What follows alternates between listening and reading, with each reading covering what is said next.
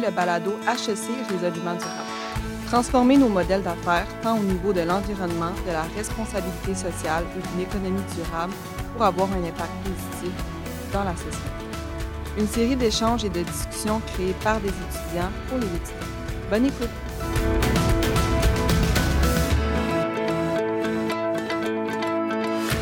Alors, bonjour, bienvenue de nouveau à un nouvel épisode euh, du balado HEC Résolument durable, dans lequel on discute des enjeux liés au développement durable.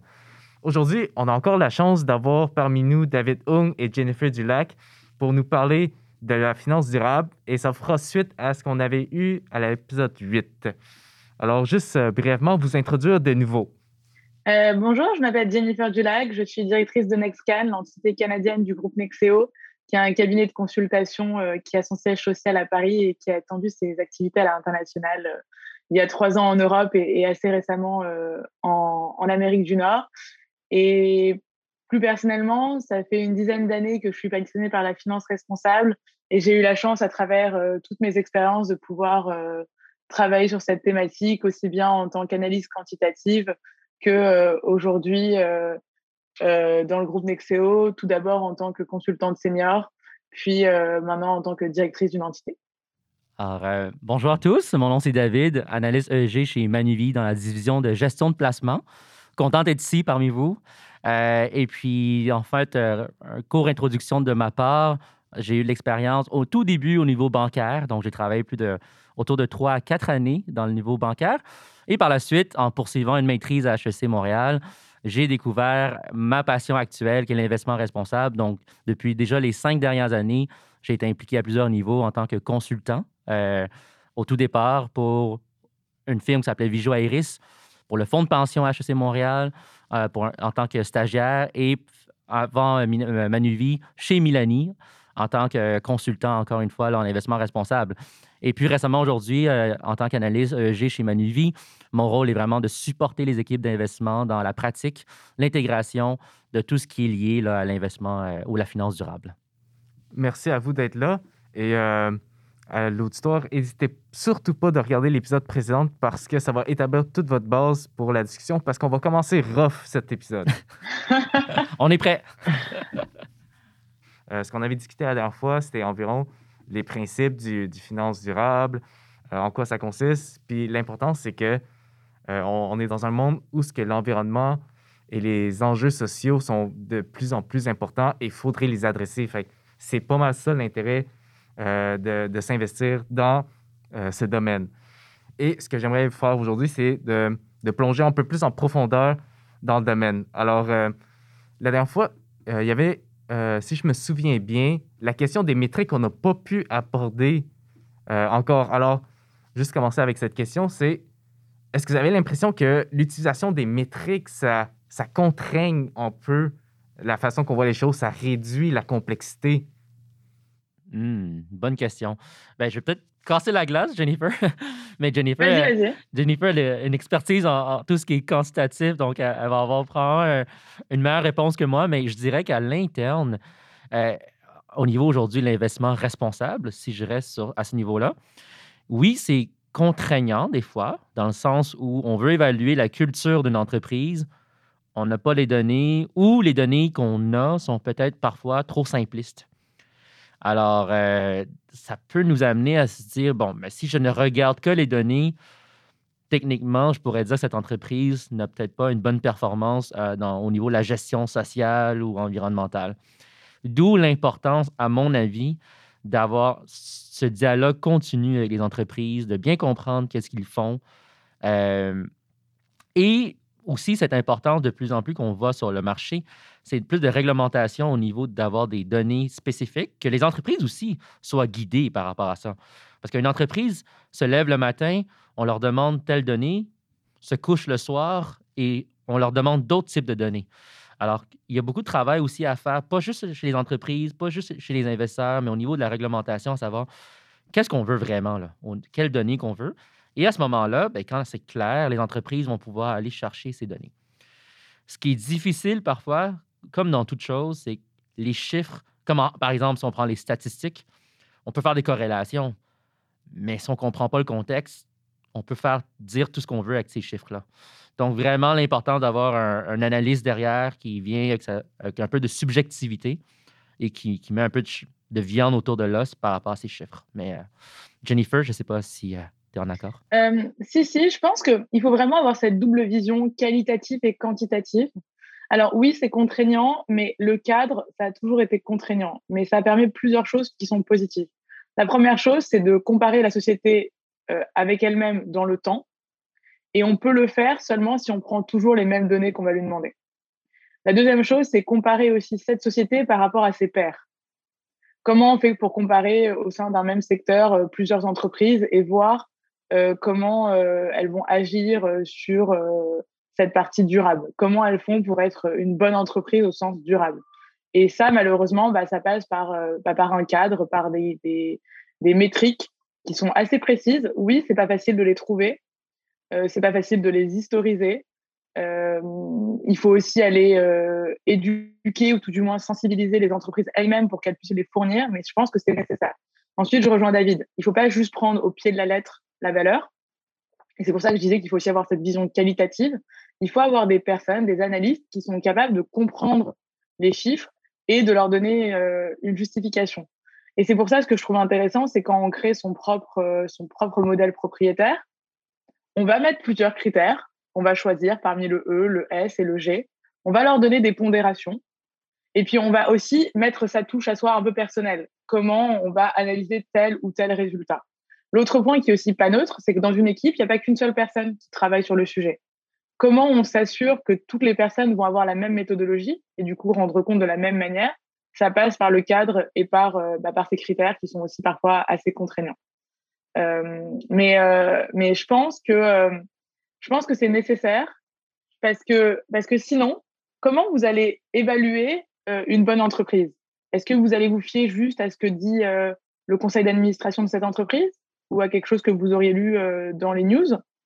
Vous pouvez pas avoir de la vous pouvez pas être crédible si vous pouvez pas euh, justifier votre choix euh, ou votre avis sur telle ou telle entreprise. Et ça passe forcément par la donnée. Ouais, t'as pas de chose comme c'est soit que tu dis bon, on va juste faire des bonnes affaires, mais comme avec quoi tu te bases pour dire est-ce que j'ai vraiment progressé dans, dans, mes démarches? Comme il y a tellement de métriques, fait comment on se retrouve là-dedans? Hmm. Bonne question. Ben, c'est là où les vrais experts ont besoin d'avoir des connaissances, des, euh, la, compétence en matière de finances durables. Euh, mais je pense qu'il y a de plus en plus de standards et de cadres de référence qui, existent, qui aident les gens à s'y retrouver. Ça, c'est une chose.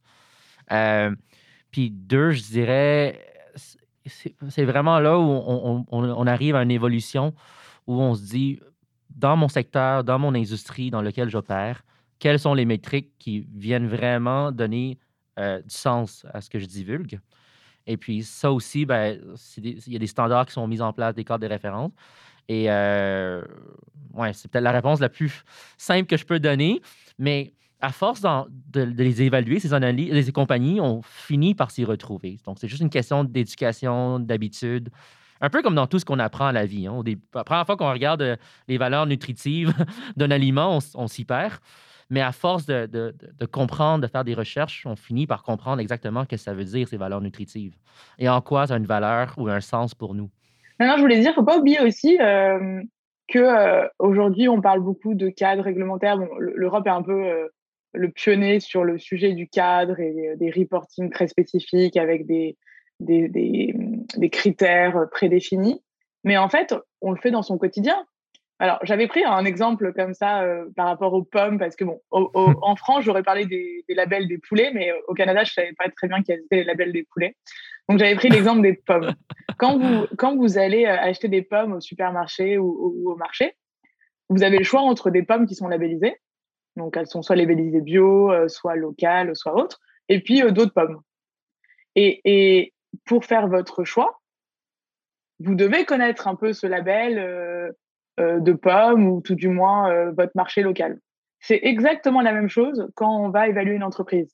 Alors évidemment, on ne va pas évaluer l'entreprise sur la qualité de ses pommes, mais ce que je veux dire par là, c'est qu'on va l'évaluer sur, sur les choses qui sont propres à son secteur. C'est pour ça que ce qui est assez intéressant aussi quand on fait son modèle propriétaire, c'est qu'on peut prendre des, critères qui sont un peu communs. Par exemple, on prend la consommation de l'eau, le pourcentage d'handicapés, l'indépendance du, conseil d'administration, mais on ne va pas mettre les mêmes pondérations selon les secteurs. Et c'est là où, euh, là, je ressors ma casquette euh, mmh. Kant, désolé, mais c'est là où vous pouvez faire de la normalisation. Mmh. Euh, selon le secteur, vous allez donner plus ou moins de poids à tel ou tel critère. Vous allez savoir que tel ou tel critère a plus d'importance. Typiquement, si on est dans un secteur de service, euh, la consommation de l'eau ou la biodiversité en direct, c'est quand même plus, dur à trouver que si vous êtes dans l'industrie où là, vous allez pouvoir palper ce que vendent euh, vos entreprises, qui sont leurs clients, etc. Donc, il y a vraiment ce, ce sujet de euh, oui, il y a un cadre, oui, euh, c'est contraignant, mais en même temps, on peut l'adapter. Et en effet, comme disait David, c'est là où les experts sont là pour, euh, pour donner de la valeur. Et puis, c'est l'expérience aussi. C'est l'expérience qui fait que ben, on, sait, on va savoir de plus en plus rapidement quel ou quel, tel ou tel critère à prendre pour tel sujet, quelle valeur lui donner, quel pourcentage, comment le suivre dans le temps. Ouais, il y a quelque chose qui me fait un peu peur dans tout ça, c'est euh, malgré qu'on a, on, a besoin d'une standardisation de toutes ces métriques, mais d'un certain côté, jamais il y a des experts qui, qui donnent de la valeur à ces différentes métriques, est-ce qu'il y a le risque qu'ils l'interprètent de la manière qu'ils veulent pour juste faire parler, parce que c'est souvent le problème des statistiques, on peut faire parler les statistiques. Fait qu'il y aurait ce problème de subjectivité dans la création de ces métriques. Puis aussi, le fait que ce soit des experts, ça pourrait peut-être être difficile pour euh, monsieur, madame, tout le monde de comprendre de quoi vous parlez. Fait qu'il y aurait comme un double problème à ça. Hmm. C'est vraiment intéressant ce que tu dis parce souvent quand on ouvre un rapport de développement durable ou de responsabilité sociale, sur la page 3 ou 4, on voit les, données quantitatives que l'entreprise a choisies. Hein. Alors, on a réduit 30% notre empreinte carbone, etc. Mais c'est pas toujours clair, est-ce que c'est en chiffre absolu, c'est en intensité ou euh, puis là, pourquoi ils ont choisi de 2017 à 2020 et pas de 2015 à 2020? Parce que là, à ce niveau-là, la réduction aurait peut-être été différente que 30% par exemple. Alors, oui, il y a un risque. Et justement, il euh, faut avoir des, des, modèles. Là, on parle au niveau, si on travaille comme on est un expert, on fait ça tous les jours. Donc, moi, j'ai mon fichier Excel où vraiment, je veux dire, pour tous les compagnies, je les évalue de la même manière. Donc, si c'est sur cinq ans, ben, je les regarde sur cinq ans. Et que l'entreprise me dise qu'elle a fait des belles choses dans les trois dernières années, c'est pas grave. Je regarde, j'ai le même modèle pour tout le monde. Et euh, la question qu'on pouvait se poser dans tout avec ce qu'on s'est dit, quels sont les enjeux importants par industrie? On ne peut pas tout connaître, hein, c'est impossible. Alors, heureusement qu'il y a des standards, des cas de référence. Un qui est gratuit, accessible à tout le monde aujourd'hui, c'est le Sustainability Accounting Standard Board. SASB. C'est gratuit, vous allez sur le site et ça vous indique par secteur quels sont les enjeux qui sont importants, euh, plus importants, disons ça comme ça, au niveau euh, de l'impact financier que ça pourrait avoir. Et je rejoins aussi beaucoup Jennifer, c'est que c'est tellement important la collaboration. Il y a des gens qui travaillent dans le domaine de l'industrie qu'on analyse, qui s'y connaissent, des scientifiques, des gens sur le terrain, des chercheurs, des gens au niveau académique. Donc aujourd'hui, on faut vraiment collaborer pour comprendre comment regarder ces données de manière objective et neutre et pas les interpréter à la sauce qu'on voudrait. Et puis il y a un autre point, je, je pense, sur, ce point, sur cette question, c'est un peu ce qu'on disait au début ou, au précédent balado, c'est on regarde pas tant le chiffre en tant que tel, on regarde la progression parce que qu'est-ce qu'on veut in fine? C'est que ces entreprises fassent mieux. Euh, donc, à partir du moment où on regarde une progression, on ne peut pas tricher. Enfin, il faut réfléchir à l'intérêt que c'est de tricher. Euh, que ça fasse 5, 10, 200, 1 million, en réalité, peu importe. Mais la progression, euh, un pourcentage, c'est un pourcentage. Après, je rejoins David. Il faut prendre un périmètre commun, c'est-à-dire que si on prend 5 ans pour une entreprise, on prend 5 ans pour toutes les entreprises. Si on regarde des données mensuelles, on regarde des données mensuelles pour toutes les entreprises. Donc oui, il faut faire cette. C'est contraignant en fait de créer ce modèle initial. Mais à partir du moment où on est d'accord avec son modèle et qu'on est capable de l'expliquer, parce que ce qu'on demande aux entreprises euh, euh, quand, quand on lit les, rapports de développement durable, et, ça me fait sourire parce que quand David dit que page 2 ou 3, euh, on parle de ça, en, effet, on donne pas mal d'informations, mais c'est un peu marketing. Et puis quand on va ensuite dans le rapport, ça rentre dans les détails. Ce qu'il faut être capable de faire, c'est d'analyser et de comprendre quelle a été la méthodologie. Parce qu'à partir du moment où vous êtes capable d'expliquer la méthodologie, il n'y a pas vraiment de problème si vous n'utilisez pas la même que tout le monde. Le risque, c'est quand vous n'êtes pas capable d'expliquer votre méthodologie et qu'en même temps, vous prenez les données en valeur brute. Alors là, oui, en effet, euh, c'est la porte ouverte à tout et n'importe quoi. Et vous pourrez faire dire n'importe quoi euh, aux données un peu comme ça vous arrange. Et, moi, je rebondirais là-dessus en disant que des fois, je vais parler à, mon titre personnel, il y avait des cours de statistiques où je, où je, voulais mourir. Je me disais, mon Dieu, le devoir, il est compliqué, c'est long, je vois même pas de sens à ce qu'on fait. On fait juste calculer, on trouve un chiffre, un résultat final. Mais aujourd'hui, je me dis, mon Dieu, une chance que j'ai pris ces cours-là. parce, que, quand on ne veut pas justement se faire, en avoir par le marketing d'une entreprise, ben, on doit creuser dans la méthodologie. Quand on, étudie un rapport de recherche qui sort, et on sait tous que des fois, les rapports de recherche sont financés par certains groupes qui ont des intérêts, et, de ne pas se faire piéger par le biais du rapport, ben, il faut comprendre de quelle manière ils ont conduit les, les calculs statistiques et de faire Ah oui, ils ont trouvé ça, mais combien de fois j'ai entendu mes experts à l'interne dire le rapport, il est bon, mais il était biaisé parce que quand on prend la méthodologie, on se rend compte que ils auraient pu faire autre chose, ils ont choisi d'aller sur un autre. Euh, de choisir une autre méthodologie qui les avantageait, par exemple. Donc, ça, c'est vraiment important. Euh, mais, euh, mais oui, mais, et, c'est fun de, pour revenir au, de voir les compagnies de manière objective c'est d'avoir ce cadre commun. C'est que justement, quand on les appelle, ce qu'on dit souvent dans les appels avec des grandes entreprises, on dit super beau, vous avez une belle initiative, une belle stratégie, un bon engagement, mais votre taux de blessure chez les employés a augmenté de 15% dans les trois dernières années. Quelle est votre perspective? on s'arrête là, puis il y a un silence. Et là, l'entreprise fait Ah ouais, bon, euh, des fois, ils ont des bonnes explications, comme des fois, euh, effectivement, ils disent Bon, bonne question, on va essayer de faire mieux pour l'année prochaine. Alors, je pense que c'est vraiment là où je rejoins Jennifer en disant que c'est important le qualitatif, de voir, c'est bien qu'ils ont des engagements, mais les données nous aident énormément à, voir qui, qui, qui, agit vraiment là, dans le mmh Et puis pour euh, rassurer, peut-être pour reboucler sur ce qu'on avait dit sur les métiers euh, de, de, la finance responsable et comment on peut faire ça parce que c'est vrai que ça a l'air peut-être très compliqué ce qu'on dit. On fait des statistiques. Euh, David disait que ça lui faisait presque de l'urticaire quand il voyait le, devoir. Euh, enfin, moi, c'était pareil. Hein, je vais vous dire, j'ai fait 5 ans de maths appliquée, mais les devoirs de statistiques, c'était jamais très drôle. Mais en fait, c'est des choses assez simples. Alors, quand je vous dis assez simple, c'est vraiment regarder bah, pourquoi on a pris une moyenne et pas une médiane? Pourquoi, quelle est la volatilité? Comment vous, c'est des choses que, que vous retrouverez, euh, que vous avez sûrement vu dans vos études euh, tout au long de votre parcours, que vous utilisez déjà. C'est pas des choses en dehors de nous. Faire une distribution, euh, c'est des choses que vous faites. C'est dans ce sens-là que David parlait de statistiques. C'est oui, il faut avoir cette sensibilité mathématique et ce recul pour pouvoir le faire, mais c'est à la portée de tous.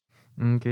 Puis comme de ce que je comprends en quelque sorte, comme quand, on évalue les rapports et tout ça, quand on regarde les métriques, une façon de voir tout ça, c'est de comprendre les méthodologies et de, voir comment ils font leurs calculs. Ça permet aussi de, voir s'ils sont en train de faire du greenwashing. Et en plus de ça, je voulais savoir aussi comment on, on évalue ces critères comme plus spécifiquement, parce que là, on a vu un peu globalement, voir spécifiquement comment on fait ça. La question, c'est comment on évalue la performance? Euh, ben, comment on évalue les critères qualitatifs? Ah! Bon. Euh, Jennifer, est-ce que tu as une réponse? Alors, moi, oui, moi, moi il y, a une méthode que je préconise et que je pense que je ne suis pas la seule.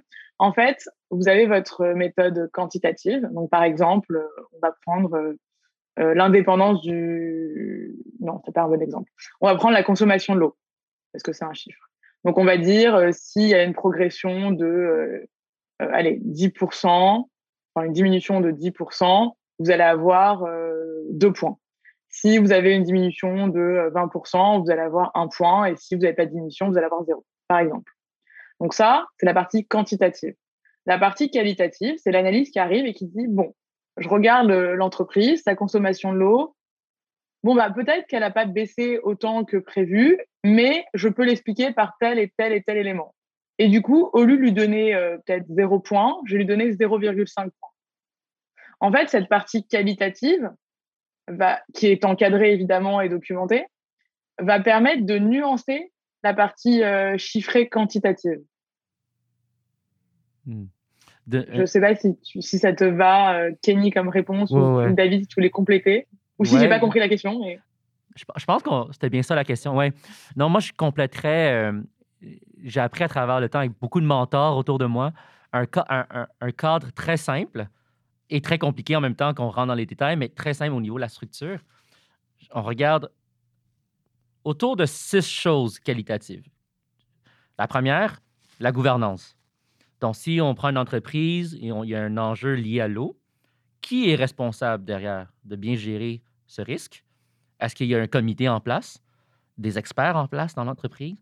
ou c'est simplement euh, une personne qui fait tout et qui n'a aucune expertise en matière de la gestion de l'eau? Il y a des différences à ce niveau-là. Deuxième chose, stratégie. Est-ce que l'entreprise a une, stratégie claire, mais pas une stratégie marketing, une vraie stratégie long terme qui est imbriquée dans son modèle d'affaires? Donc, on vient de dire gouvernance, stratégie. La troisième, gestion des risques. Peut-être qu'une entreprise n'est pas nécessairement exposée à l'enjeu de l'eau parce que les manufactures ne sont pas euh, localisées dans un endroit où il y aurait des risques, comme ça peut l'être. Donc, il y a des endroits où vraiment, si euh, je pense aux compagnies de, boissons, par exemple, ça se peut qu'il y a des risques vraiment d'épuisement de l'eau euh, autour de, leurs usines de fabrication ou de, produits. Alors, comment ils gèrent ce risque? Quelles sont les mesures en place? Ça, c'est super important. Et finalement, ben, en fait, quatrième point, on parle des métriques. Donc, ça, Juste le fait d'en avoir, déjà, ça nous donne une indication de manière qualitative si l'entreprise compte gérer, là, en fait, de manière quantitative ses risques. Finalement, le cinquième, les cibles. C'est bien d'avoir une stratégie à long terme, mais si on n'a aucun point de référence, c'est un peu difficile de comprendre si la stratégie est solide ou pas. Et sixièmement, euh, les controverses. Donc, on a toute une belle gestion en place, il y a des données super, mais si dans les nouvelles, ça fait six fois qu'ils se font piéger pour euh, une mauvaise gestion d'un enjeu environnemental ou social, il y a des questions à se poser à ce niveau-là. Donc, quand on prend ces six angles, normalement, en comparant, comme tantôt Jennifer disait, des pommes et des pommes, donc une entreprise A et B dans le même secteur, on arrive à voir quand même un peu de, différence entre la performance de deux entreprises de manière qualitative simplement. Mm-hmm. Mais j'ai l'impression aussi, d'un certain côté, il y a peut-être les risques d'externalisation du problème parce que quand on, regarde ces critères, la chaîne d'approvisionnement est extrêmement compliquée. Mm-hmm. Fait que tu peux pas jamais t'évaluer juste ce que je fais ici localement. Des fois, tu rates ce qui se fait à l'autre bout. Fait que comme tout est relié, fait comment vous voyez ce problème? Est-ce que ça adresse vraiment tous les stakeholders, toutes les parties prenantes? Euh, souvent, on a des, euh, quand on travaille au niveau plus euh, institutionnel ou, professionnel, on a accès à plus d'outils hein, de recherche et tout. Et souvent, on a accès justement à la liste des fournisseurs. Et de plus en plus, ces, outils de recherche, qui eux aussi cherchent à s'améliorer, hein, parce qu'ils veulent rester, compétitifs dans le marché, puis qu'on continue à acheter leurs produits de recherche, ben, ils, vont nous dire si ces fournisseurs sont à risque. Ont-ils déjà été pris au dépourvu euh, par la réglementation, par exemple? On est capable de voir aussi l'exposition. Est-ce que la plupart des fournisseurs sont au niveau local, au niveau en Asie, en Amérique latine, etc. Donc, je ne, dis, je ne dirais pas qu'aujourd'hui, tout le monde regarde cet enjeu de, chaîne d'approvisionnement. Il y a beaucoup de travail à faire encore, mais de plus en plus, on, en est conscient. Puis, c'est jamais plaisant pour un investisseur de dire j'ai mis 100 euh, millions hier dans l'entreprise, puis le lendemain, on a appris que dans la chaîne d'approvisionnement, il y avait une usine qui avait embauché, par exemple, des enfants dans une mine sans bonne réglementation, etc. Parce que la valeur, au niveau marché boursier aujourd'hui, quand on regarde une entreprise, la valorisation est tellement liée à la valeur intangible, donc la réputation de l'entreprise, que ça devient vraiment important pour eux de bien gérer la chaîne d'approvisionnement. Et nous, en tant qu'investisseurs, de comprendre cet enjeu. Je, je, suis complètement en phase. Je pense qu'on a vu vraiment ce challenge euh, avec euh, l'empreinte carbone. Au départ, on faisait scope 1 et scope 2 et qui était obligatoire. Donc, scope 1, c'est vraiment l'empreinte carbone que vous faites en direct en tant qu'entreprise scope 2, c'est indirect, mais ça reste quand même propre à vous. Et scope 3, c'est l'approvisionnement. Scope 3 n'est pas encore obligatoire, mais en fait, on voit le challenge. Et comme dit David, on, ne, on, ne, peut pas décemment investir dans une entreprise si on ne voit pas la vue globale. Et la vue globale, c'est aussi quels sont les clients de nos clients, quels sont les fournisseurs de nos clients ou de nos fournisseurs. Donc c'est un travail de longue haleine parce qu'il faut faire de l'analyse, mais c'est vrai que aujourd'hui, quand on est au niveau professionnel, euh, les fournisseurs de données, euh, les, les, informations auxquelles on a accès permettent de rentrer dans ce niveau de granularité. Mm-hmm. Puis en prenant un peu de recul, comme le, sentiment que je dégage de ça, c'est on, dirait que les entreprises font les choses parce qu'il y a des répercussions négatives sur eux. Alors on dirait qu'ils sont juste réactifs au market et non proactifs. Est-ce que c'est l'impression que vous avez présentement de, comment ça se passe? Jennifer, certaines oui, certaines oui, mais tant pis. Enfin, il faut regarder de manière encore plus globale. C'est quel est le but final? Quel est le but global pour tout le monde Mm. Euh, à partir du moment que le but, c'est que bah, tout le monde euh, soit une meilleure entreprise, que, les, que la partie environnementale euh, soit plus prise en compte, le sociétal et, la gouvernance aussi, que les personnes qui le font le fassent pas forcément parce qu'elles y croient, mais parce qu'elles le doivent. Alors, c'est pas forcément la meilleure solution, mais ils le font quand même. Mm on a quand même bon espoir avec David, mais je pense avec vous aussi, que d'ici quelques années, ça rentre dans les mœurs et que tout le monde soit ravi euh, de participer euh, à cette aventure. Mais, mais euh, plus sérieusement, je pense qu'il y aura toujours des, des gens qui sont réticents, il y aura toujours des gens qui le feront parce qu'ils ont un intérêt. Mais s'ils le font correctement, on ne peut pas leur, vraiment leur jeter la pierre. Une, une, analogie que je ferais, puis on est dans un contexte universitaire, c'est un travail à remettre par exemple. Vous avez trois choix. Vous ne le faites pas, vous le remettez en retard, vous le faites tout croche. Ben, en fait, vous êtes pénalisé parce que en bout de ligne, un jour, quand vous allez avoir besoin de ce talent, de ces connaissances, ça va être beaucoup plus long à rattraper le retard. Hein. Mm.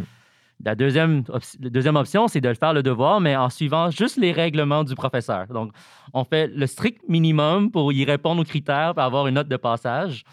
Mais euh, c'est déjà bien. Et une chance qu'il y a ces contraintes-là, parce que sinon, les étudiants, on, nous connaît, là, on, fera encore moins s'il n'y avait pas de, règlement autour. Et le troisième, c'est un, étudiant euh, motivé qui se dit non seulement je vais faire le devoir, mais je vais pousser plus loin sur le sujet parce que ça me passionne. Et je suis conscient que si j'y mets du cœur dans ce devoir, ben, je vais avoir un avantage compétitif par rapport aux autres sur le marché de l'emploi. Alors, les, les compagnies le voient de la même manière. C'est aujourd'hui, il voit sous ce mouvement du développement durable. Il dit, je peux faire le strict minimum, je peux répondre à la réglementation du gouvernement ou de, l'autorité locale. Mais pourquoi je n'irais pas plus loin, puis je dépasserais mes compétiteurs en innovant sur un produit qui vient répondre justement à la demande des consommateurs en matière de, de, consommer des produits plus écolos ou euh, plus socialement responsables. Et en plus, non seulement je vais avoir, je vais avoir bâti des connaissances avant mes compétiteurs, et eux, ils vont avoir du retard à rattraper. Et puis de deux, mais je me fais peut-être plus de revenus parce qu'à ce moment-là, je perce un nouveau marché qui n'a pas été euh, exploité par d'autres compétiteurs. Ouais. Je sais pas si ça fait du sens comme analogie, mais. oui, à un certain degré, oui. Mais il y a un peu en plus cette difficulté parce que aussi euh, les trucs sont socialement responsables, c'est pas accessible par tout le monde non plus. Fait qu'on va être quand même limité à une certaine portion du marché. Puis des fois, comme, présentement en COVID, c'est vraiment difficile. Puis euh, niveau financier, fait que c'est comme si on considère tous ces critères, ça pourrait augmenter le prix du produit. Fait comment on balance les deux? Le, hmm. besoin du marché, puis le besoin de la société. Ben, moi, je dirais simplement que effectivement, euh, comme dans toute chose, les premiers produits écolos ou socialement responsables, parfois, pas dans tous les cas, ont peut-être un, prix moins accessible au commun des mortels, mais justement, quand on continue à innover, à pousser plus loin, on réalise que ces produits, à travers le temps, deviennent moins chers à être exploités parce que plus il y a des gens qui consomment, plus justement, euh, puis que les fournisseurs comprennent qu'il y a une demande, ben, ils sont capables de refaire ces produits à une plus grande échelle et réduire leurs coûts et finalement les revendre moins cher. Donc, euh, Aujourd'hui, peut-être qu'une voiture électrique peut être un peu plus coûteuse, et d'où pourquoi il y a des subventions du gouvernement, etc. Mais qui dit que dans cinq ans, les voitures ne seront pas au même prix ou peut-être même moins chères qu'une voiture à combustible euh, fossile aujourd'hui. Donc, euh, oui, c'est sûr, c'est toujours un défi. Euh, mais aussi, on, leur demande aux entreprises, c'est des enjeux qu'on demande, on dit, vos produits, comment vous allez vous assurer que ça reste accessible? Parce qu'en tant qu'investisseur, si vos produits ne sont pas accessibles, bien, ils ne peuvent pas se vendre. Donc, s'ils ne peuvent pas se vendre, bien, à ce moment-là, la stratégie n'est peut-être pas euh, adaptée à la réalité. Je ne sais pas si Jennifer, tu as un, point de vue là-dessus. Si, si, je, je suis complètement d'accord. Et puis aussi, je pense que on regarde souvent le prix en instant T. Mmh. On regarde combien ça coûte. Les, les gens vont dire euh, Ah, bah, ça coûte cher d'acheter une voiture électrique, ça coûte euh, telle somme. Et si j'avais acheté, euh, si j'achetais une voiture classique, ça me coûterait moins. Mais quand on met les coûts associés, combien coûte l'essence, combien coûte l'entretien, combien de kilomètres je peux faire avec, est-ce que à la fin de l'année ou à la fin des deux, trois années, ça coûtait vraiment moins cher ou plus cher si on prend le cas de la voiture électrique? En fait, je pense que s'il y a un biais, euh, mais bon, c'est un biais naturel, hein, c'est à un instant T, on va regarder le prix. Et tout le monde ne regarde pas euh, l'économie qu'on pourrait potentiellement faire à moyen terme. Et c'est ça aussi qu'il faut prendre en compte, parce que typiquement, si on prend le cas de la voiture électrique, euh, si vous n'avez plus besoin de mettre d'essence, mm. bah, à l'année, si vous utilisez votre voiture tous les jours, quel est le coût que vous avez économisé? Peut-être que sur trois ans, bon, je vais pas fait le calcul, mais peut-être que sur trois ans, en fait, euh, vous êtes à votre break-even, et dans ce cas-là, vous vous dites que bah, j'ai fait peut-être un, j'ai peut-être avancé de l'argent à un instant T, mais c'est quand même un investissement, et ça rejoint un peu le métier qu'on fait. Mm-hmm. Mais au final, j'ai un retour sur investissement parce qu'au bout de trois ans, je sais que ça me coûte moins cher d'avoir une voiture électrique et en plus, ça fait du bien pour la planète. Et comme disait euh, David, l'État subventionne ou tout du moins essaye d'accompagner au maximum euh, ces bonnes pratiques ou, ou cette initiative. Donc euh, oui, c'est pas accessible à tout le monde tout de suite, mais euh, à moyen terme, ça, le deviendra ou tout du moins euh, l'État fera en sorte que, le plus de personnes possible puissent accéder à, ce genre de, de, de produits il y a quand même une progression qui se fait, puis il y a une plus grande conscientisation. Alors, peut-être dans une petite dernière question avant qu'on se laisse là-dessus, juste savoir, euh, au courant de votre carrière, c'est quoi les moments clés qui vous a allumé, qui vous a dit Ah, j'ai de l'espoir, puis je veux continuer là-dedans? Jennifer? Euh, moi, je pense qu'il y a eu un moment, c'est quand euh, je faisais de la gestion plutôt systématique. Enfin, moi, c'est quelque chose qui m'anime pas mal et qu'on m'a dit bah euh, aujourd'hui on veut créer quatre fonds ESG, euh, e euh, est-ce que tu as envie de travailler dessus? Et là je me suis dit mais d'habitude personne n'écoute jamais quand je parle de la gestion systématique parce qu'ils ont quand même en tête 2008, 2009, les subprimes, etc. Et là en fait j'ai l'occasion de mettre à profit ce que j'aime vraiment faire et de le faire pour une bonne cause. Donc ça ça m'a vraiment donné envie de continuer. Et je pense le deuxième point c'est assez plutôt récent, c'est quand euh, j'ai pu euh, euh, arriver chez Nexeo et dire bah, j'ai l'impression que la, finance responsable, c'est un sujet sur lequel on pourrait travailler. Et qu'on m'a dit, bah, vas-y, montre-nous qu'est-ce que c'est, explique-nous qu'est-ce que c'est la finance responsable, comment on le voit chez nos clients. Et que en, un an et demi, j'ai réussi à embarquer des gens très différents sur le projet. J'ai réussi à, rencontrer plein de professionnels, plein de gens qui, qui sont sur le sujet depuis plus d'années que moi, il des gens aussi qui viennent d'autres industries. Et, et, je pense que ça m'a vraiment beaucoup apporté et ça me donne tous les jours envie de continuer et puis aussi de, bah, de donner aux autres, comme on a pu me donner euh, à un moment donné. Hmm. Moi aussi, je vais être comme Jennifer, je n'arriverai pas à me limiter à un exemple dans ma vie, mais euh, je vais faire ça Désolée. Non, non, non, mais moi aussi, je n'aurais pas été capable d'en choisir qu'un moment, mais quelques exemples rapides. Euh, dans un de mes métiers, je ne dirais pas lequel, mais on devait aider une firme à, à à comprendre pourquoi l'ESG est important. Première rencontre, après 15 minutes, le PDG se lève, sort de la chambre, de la, salle. On se dit, mon Dieu, qu'est-ce qui se passe? Il, est fâché. Quatre mois plus tard, cette entreprise, complètement vendue à l'idée, euh, sort des premiers rapports de développement durable, etc. Donc, je pense que quand il y a l'espoir dans le sens où il y a des gens qui ne sont peut-être pas vendu à l'idée au départ, mais qu'avec le temps, s'il y a une belle communication, on sait pourquoi il faut le faire, finalement, les gens changent. Donc, ça, c'est mon premier espoir. Deuxième, je dirais, euh, combien de temps j'entends aujourd'hui les investisseurs dire si tu m'aurais demandé il y a deux ans parler d'investissement responsable, je t'aurais dit, laisse faire, ça, c'est pas important pour moi. Et aujourd'hui, je suis complètement vendu à ça. Et je regarde à tous les jours mes indicateurs environnementaux, sociaux. Là, tu dis, wow. Troisièmement, euh, j'ai la chance de, faire partie d'un club d'investissement responsable du Québec. Et dans ce club, ben, je vois vraiment les gens qui, qui, viennent à nos événements, qui ont à cœur l'idée d'investir de manière responsable. Puis pour moi, ça, ça veut vraiment. C'est une preuve comme quoi, effectivement, aujourd'hui, les gens portent attention à cela. Euh, donc, je vais m'arrêter là, mais il y, a tellement d'espoir, honnêtement, euh, à travers tout ça. Pour moi, c'est vraiment un événement marquant. Puis que, puis que les gens aujourd'hui viennent me voir et me disent Il y a trois ans, tu me parlais de ça. Mm-hmm.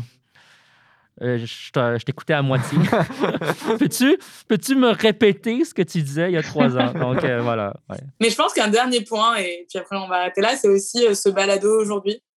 je ne sais pas si à deux, trois ans, vous auriez eu l'envie, alors peut-être pas vous deux, mais mm. vos, vos, vos, pères, vos, vos camarades, de faire venir deux professionnels de la finance responsable et, et, de poser autant de questions. Donc je pense que ça, ça donne énormément d'espoir sur la suite et sur la relève. Et je suis très contente, mais j'imagine que David, c'est pareil, que bah, voilà, qu'on ait une belle génération euh, euh, qui, qui, est là et qui a envie de faire partie euh, bah, de cette aventure et qui se donne les moyens à ces jeunes. Ah, un autre point important, il faut vraiment le mentionner ce balado pour l'audience. C'est ce qui m'encourage beaucoup, c'est le. En fait, un, un, truc marquant dans les dernières années, c'est le salaire. Alors, souvent, quand on parle d'investissement responsable, euh, tout ce qui. Dès que tu as le mot environnemental et social, on se dit bon, il faut que je sacrifie mon salaire. Et aujourd'hui, ben, je regarde dans le marché de l'emploi, non seulement il y a beaucoup d'emplois liés à ce domaine, ces domaines plutôt, mais le salaire est, élevé. Euh, ça prend de l'expertise, ça prend des gens qui s'y connaissent. Et les, employeurs, de plus en plus, comprennent qu'il faut payer la juste valeur de ces experts dans, leur entreprise. Donc, euh, moi, ça, c'est marquant. Parce qu'effectivement, il y a cinq ans, oui, des fois, on nous offrait des emplois moins bien rémunérés, mais aujourd'hui, c'est différent, à mon avis. Ouais. Ben, pour wrap up, j'ai l'impression que aussi, malgré qu'il y, y, a certaines limitations liées à ça, il y a toujours une constante progression dans ce qu'il fait, puis on est encore en train de devenir plus responsable. Fait ça donne de l'espoir. Fait c'est de jamais abandonner puis de continuer à essayer d'améliorer tous nos processus puis de toujours continuer à avoir cette pensée critique dans ce qu'on fait. Alors, euh, de ne pas baisser les bras parce qu'à un certain moment donné, moi aussi, comme je me dis, à quoi ça sert tout ça? On dirait que le monde ne bouge pas, mais j'avoue, en rétroaction, quand je repense, il y a quand même beaucoup qui a changé. Mm-hmm. je pense que c'est toujours de garder cet espoir puis essayer de faire de quoi parce que si tu fais rien, on est mal pris. Si tu fais quelque chose, tu as des chances de t'en sortir. Je suis tellement d'accord, Kenny. Qu'on soit d'accord ou pas d'accord, l'important, c'est qu'il y a de l'action. Mm-hmm. Puis, la finance durable n'est pas parfaite du tout. Mm-hmm. Alors, continuez même à ne pas être d'accord et critiquer la finance durable. Demandez à vos conseillers pourquoi dans ce produit que vous appelez durable, il y a telle compagnie. Il faut le faire. Parce que plus on se fait poser des questions, plus on, est, on a la pression à, ne pas greenwasher, comme on dit en anglais, euh, sur la place publique. Mais puis si on est en accord, ben, allez-y, trouvez des solutions, innovez, amenez des, des, points positifs sur la table. Mais vraiment, le danger, c'est de l'inaction. Mm si on fait rien, ben, il n'y a rien qui changera, là, ça c'est clair. Ouais. Complètement. Le train, euh, le train est en marche. Euh, je pense qu'il faut juste pas rater le train. Ouais. Mais vous avez toute la place que vous voulez pour le prendre. Et peu importe que vous ne l'ayez pas pris au tout début, euh, vous le prenez au bon moment et, c'est ça qui est important. Et, je rejoins David, si vous pensez qu'il y a des choses qui sont à revoir, il y a forcément des choses à revoir parce que le sujet n'est pas encore forcément à son niveau de maturité. N'hésitez pas à le dire, n'hésitez pas à questionner. C'est vos questions qui permettent de nous challenger et de faire qu'on devienne meilleur euh, demain. J'adore vraiment votre ouverture d'esprit et votre capacité à, vous remettre en question aussi. Alors, euh, merci encore de nouveau à être parmi nous et en espérant qu'on aura une discussion dans le futur et que vous, vous révolutionnez le, le, monde de la finance durable aussi. On va y arriver, Jennifer. Merci beaucoup. Merci.